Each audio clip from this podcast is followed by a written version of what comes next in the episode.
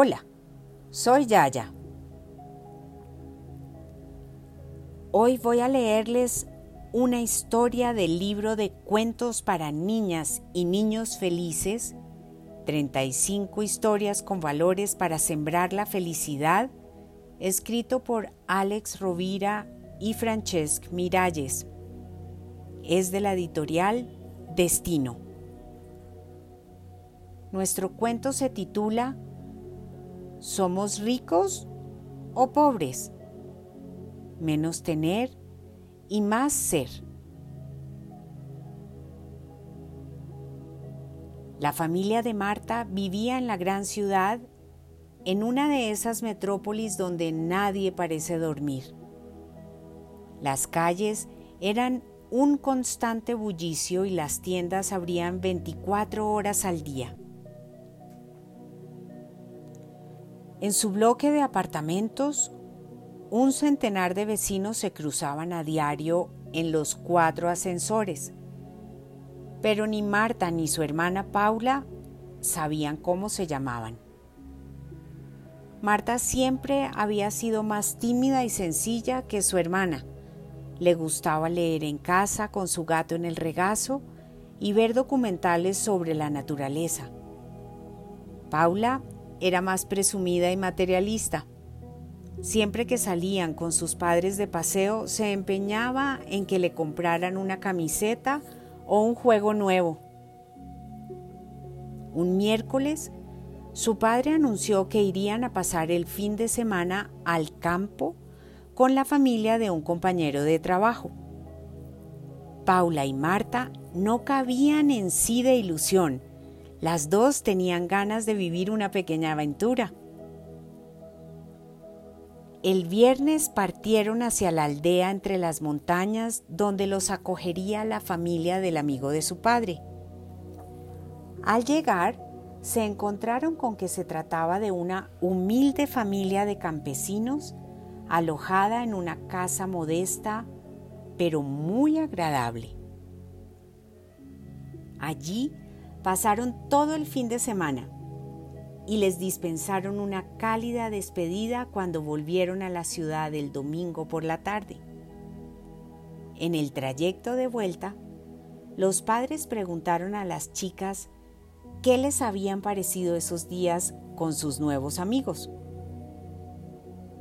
Entonces, ¿lo habéis pasado bien? Les preguntó la madre rompiendo el silencio y mirando al padre de reojo. Paula respondió con un tímido Bueno, sí. Mientras que Marta, pensativa y con la mirada puesta en el paisaje, se explayó en su respuesta. Me ha encantado este fin de semana. ¿De verdad?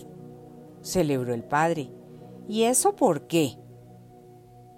Pues porque tienen muchas cosas bonitas. ¿Qué cosas? preguntó Paula con ironía. Si en esa casa no había casi nada. ¿Ah, no?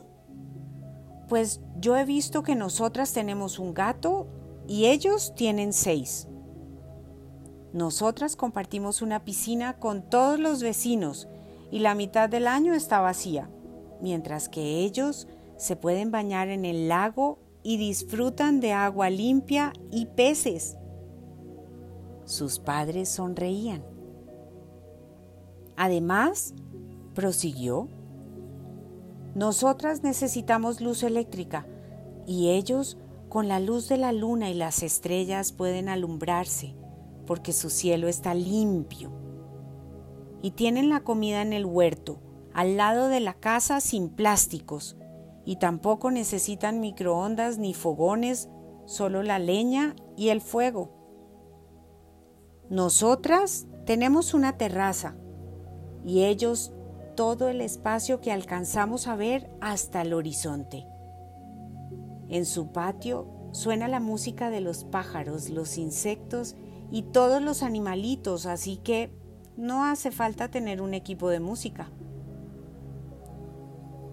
Veo que te has quedado impresionada, Marta. comentó el padre satisfecho.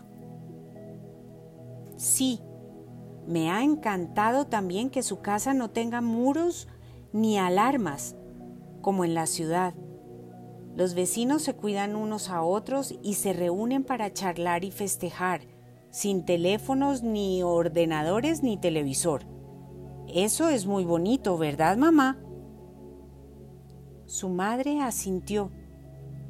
Cuando el padre fue a hablar, Paula lo interrumpió. No sé a qué viene tanto entusiasmo, pero si son pobres. ¿Eso crees? repuso la madre. No creo que echen en falta nada de lo que la publicidad dice que hay que tener. Y eso es la mayor riqueza. Si estás contenta con lo que tienes y sabes disfrutar de todo ello, ya eres millonaria en felicidad.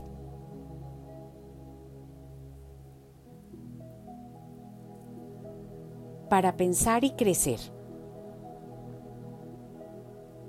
Rico es quien menos necesita.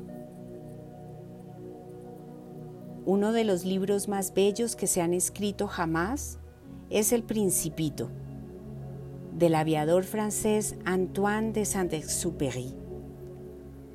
Contiene una frase que se ha hecho famosa y que dice, lo esencial es invisible a los ojos.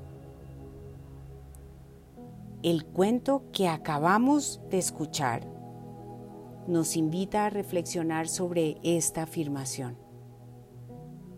Así como hemos hablado del valor de la sencillez para vivir una vida feliz, no se puede estar apegado de las cosas. El apego es la necesidad de tener muchas posesiones para sentirnos felices. Y esa es una satisfacción que dura poco. Enseguida nos cansamos de las cosas. El coche se raya o se rompe, o vemos salir al vecino con un móvil mejor que el nuestro y no por ello va menos agobiado por la vida. Para ser feliz, ¿es realmente necesario gastar dinero en cosas que no nos hacen falta? ¿No podríamos ser felices simplemente disfrutando de lo que ya tenemos, lo que nos regala la naturaleza? ¿No es el cariño y la amistad de las personas que nos aman y rodean nuestro mayor tesoro? Reconocer lo esencial y no estar atado a los objetos materiales es la vía más directa a la felicidad. Antonio Machado dijo que el necio confunde el valor con el precio. Y es cierto.